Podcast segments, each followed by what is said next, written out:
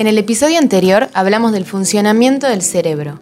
Un especialista nos explicó por qué se dice que usamos solo el 10% de la capacidad y nos dio consejos para optimizar su uso. Hoy queremos seguir conociendo nuestra cabeza y nos preguntamos, ¿qué pasa cuando dormimos? Para entender la actividad de nuestras neuronas cuando cerramos los ojos, la neuroentrenadora tucumana Marisa Cardoso nos explicó la importancia del sueño y nos dio consejos para que el descanso sea más efectivo. Yo soy Camila Carcelier y esto es Positivamente. Estás escuchando La Gaceta Podcast. Cerramos los ojos, nos concentramos en dormir y qué pasa en nuestro cerebro en ese lapso entre que intentamos dormir y logramos conciliar el sueño. Debido al funcionamiento que nuestro cerebro tiene durante todo el día, debido a la gran actividad que tenemos durante todo el día, consciente, subconsciente, nuestro cerebro produce sustancias químicas de desecho, producto de las millones de reacciones químicas que suceden en nuestro organismo. Hoy podemos saber que cuando nosotros dormimos, nuestro cerebro comienza a autolimpiarse. Gracias al sueño y gracias al descanso, nuestro cerebro comienza un proceso de limpieza de todas estas sustancias químicas y tóxicas. Que si nosotros no tenemos un sueño reparador y no descansamos lo suficiente, nuestro cerebro no puede limpiar estas sustancias tóxicas y las va acumulando en las neuronas, produciendo un envejecimiento celular y también la muerte de muchas células por no tener ese proceso de reparación adecuado que necesitamos para tener el equilibrio interno, tanto físico como psíquico. Entonces, podemos decir que de alguna forma el cerebro se reinicia cada vez que dormimos para arrancar el próximo día como nuevos.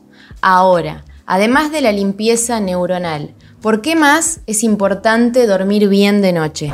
Es importante porque en ese horario nuestro sistema nervioso libera sustancias que se encargan de la reparación de muchos compuestos y de muchas proteínas, que son esencialmente básicas para que nosotros tengamos una mejor concentración, para que tengamos mucha más agilidad mental en todas las funciones que tenemos diariamente.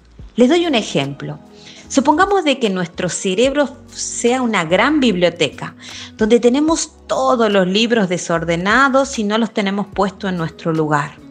Entonces cuando nosotros vamos a buscar la información que necesitamos, nos cuesta muchísimo más encontrar esa información. Y eso hace de que sea mucho más complejo y mucho más lento el proceso de resolver las situaciones que necesitan mayor velocidad y concentración. Cuando nosotros descansamos y cuando nosotros tenemos reparación durante nuestros sueños, es como que todos estos libros estarían ordenados y acomodados. Y durante el día, cuando necesitamos una información específica para resolver, es mucho más fácil encontrar la solución. También es importante porque a nivel emocional tenemos una mejor gestión cuando descansamos bien y tenemos las horas de sueño adecuadas. A nivel emocional, nuestros neurotransmisores están mucho más estables porque han tenido el tiempo suficiente de procesar nuevos, nuevas proteínas, de procesar nuevos neurotransmisores y respondemos con mayor velocidad a los pensamientos de menor frecuencia emocional. Por eso es muy, pero muy importante nuestras horas de descanso. Hablamos del sueño como un optimizador de nuestro desempeño durante el día y también como un estabilizador de emociones, ya que de alguna forma descansar bien nos fortalece ante los flaqueos. ¿Qué podemos hacer si las emociones nos ganan y afectan nuestro sueño? Es importante que nosotros tomemos conciencia que las emociones son pensamientos del pasado que se reviven de forma constante y se manifiestan a través de estados emocionales.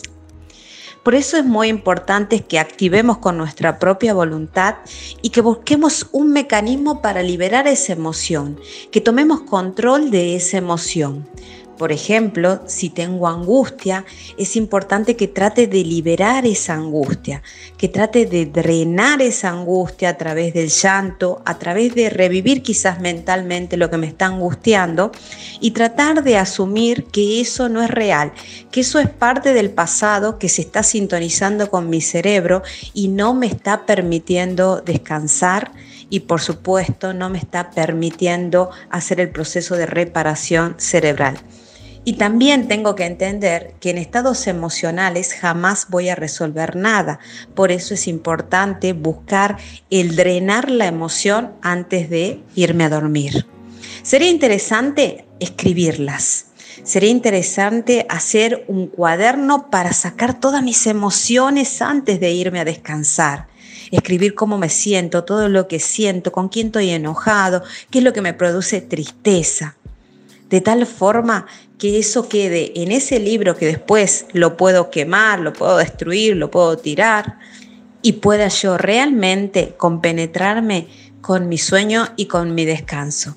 Que eso es amarme y valorarme, porque es valorar mi descanso y realmente generar algo productivo para mi vida.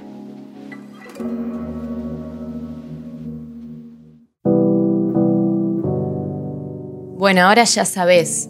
Otro de los puntos a trabajar en cuarentena es el buen descanso para fortalecer el cerebro y ayudar a no sobrepasarnos con todos los temas de la pandemia. Gracias por escucharnos una vez más. Seguí nuestra lista de podcast y déjanos tu opinión en los comentarios de la nota en lagaceta.com o mandanos un mail con tus sugerencias a podcast.lagaceta.com.ar. Esto fue La Gaceta Podcast.